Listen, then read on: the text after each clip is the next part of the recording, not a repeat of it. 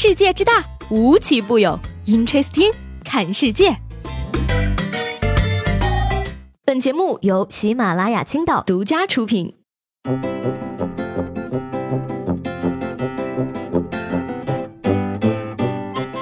好，欢迎收听本期的 Interesting，我是西贝。最近呢，求生欲这个词好像异常的火爆。我看到呢，有一位女网友说呀，在海底捞等位的时候呢，看人家别人在叠千纸鹤，我老公就问我啊，哎，你不是会叠吗？我说我不会，他就歪头念叨说，我记得我以前有过一大瓶子这个呢，不是你叠的。于是我温柔的拍拍他说，你再好好想想，是哪个贱人这么闲呢？相比之下呢，接下来这位大哥的求生欲就非常的强了。他表示啊，今天跟老婆聊天，老婆是初恋，他问我说，你之前谈了好几个，我初恋就跟你结婚了，这事儿你怎么看？我一拍桌子说道呀，你还好意思说？我找一个不是你，再找一个还不是你，害我找你找那么长时间，你倒好，找我一次我就出现在你面前了，你还好意思问我怎么看？嗯这个求生欲可以说是教科书般的表演了。话说呢，共享这个词啊，已经过时很久了啊。然而呢，最近共享男友又突然火爆了起来。扫码支付一块钱，你就可以领回一个共享男朋友，让他在两个小时之内呢，陪你在商场内拎包、逛街、聊天以及拍照合影。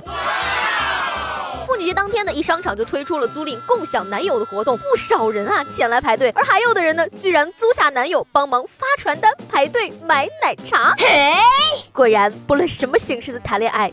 都是要花钱的。等等，发传单一个小时十块，租个人两个小时一块，租完还能净赚十九呢。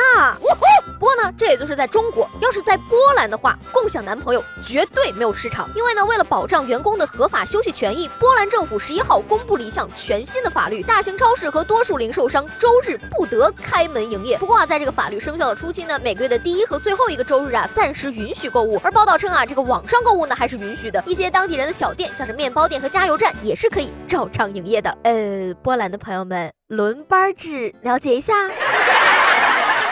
这将是外卖和网购行业在国外发展的又一次机遇呀！Amazing。所以说呢，不管到哪儿啊，一定要记得入乡随俗。比如说呢，凶猛无比的棕熊到了俄罗斯也得遵守俄罗斯的规矩啊。说最近呢，俄罗斯的一个男子啊，坐在雪地上，突然呢，有一只野生的棕熊从后方环住了他，双手还搭在了他的肩膀上，样子超级呆萌。而这一举动呢，引来了非常多人的围观，甚至呢，有女孩子也忍不住跑上前去，偷偷的摸了熊一下。战斗民族的。巨型毛绒玩具看起来就很暖和哈，想必呢，这位熊大哥当时的内心活动也是很复杂的了。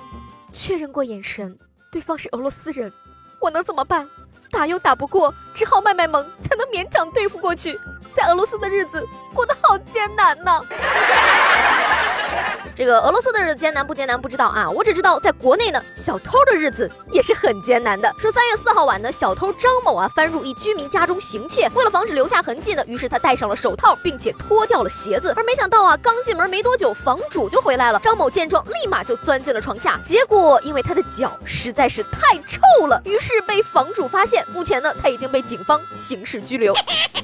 隔着屏幕都能感到房主的绝望呀！以后家里常备防毒面罩吧。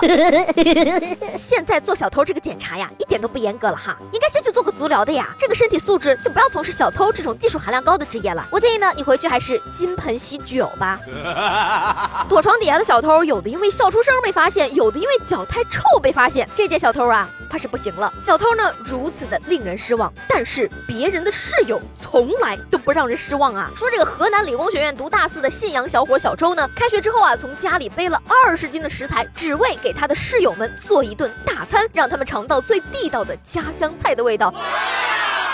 而他表示呢，希望毕业季大家能够记住彼此的舍友情和家乡味道，在宿舍为室友做大餐，这么感人的吗？把你们大功率违规电器交出来！问一句啊，他还缺不缺室友？介不介意毕业之后和我合租呢？说到这儿呢，就想问问大家了，你会不会做饭？你的拿手菜是什么呢？把你答案呢写在我们节目下方的评论里，让我来看看评论中到底能不能凑齐一桌满汉全席来。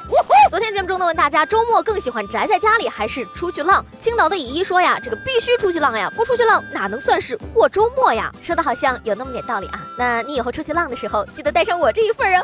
而这位叫疯子我走了听众说呀，去蹦养生第一呀，既能浪又能休养生息，unbelievable。嗯。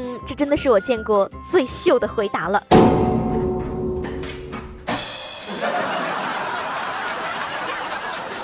好了那今天的 interesting 就到这里了我是西贝喜欢我的话呢记得帮我点个订阅明天见了拜拜。